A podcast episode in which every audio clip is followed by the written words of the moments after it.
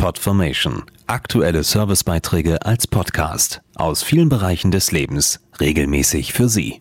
Heute Service und Tipps. Die Urlaubszeit steht unmittelbar bevor und damit auch einige entscheidende Fragen.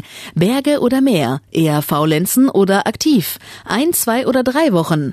Alles wichtige Entscheidungen, die zu treffen sind, wenn es um die schönste Zeit des Jahres geht. Eine aktuelle GfK-Umfrage hat jetzt herausgefunden, welche Urlaubsaktivitäten bei den Deutschen die beliebtesten sind. Schwimmen gehen und Strandaufenthalt, das ist für fast die Hälfte der Befragten die Lieblingsbeschäftigung im Urlaub.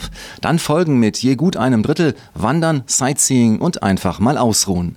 Was auch immer Sie im Urlaub unternehmen, eine gute Vorbereitung ist empfehlenswert. Dazu die Apothekerin Dr. Sabine Grunthal. Ob am Strand oder beim Wandern, das Wichtigste ist der Schutz vor den UV-Strahlen der Sonne. Deswegen empfehle ich ein Sonnenschutzmittel mit dem entsprechenden Lichtschutzfaktor. Wenn Sie viel wandern oder in der Stadt unterwegs sind, sollten Sie auch ein Erste-Hilfe-Set dabei haben mit Blasenpflastern, Wundauflagen oder einem kühlenden Gel.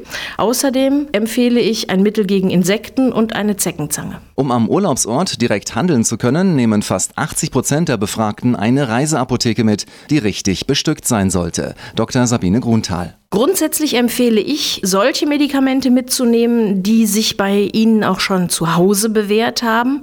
Am wichtigsten ist ein wirksames und verträgliches Medikament gegen Schmerzen und Fieber.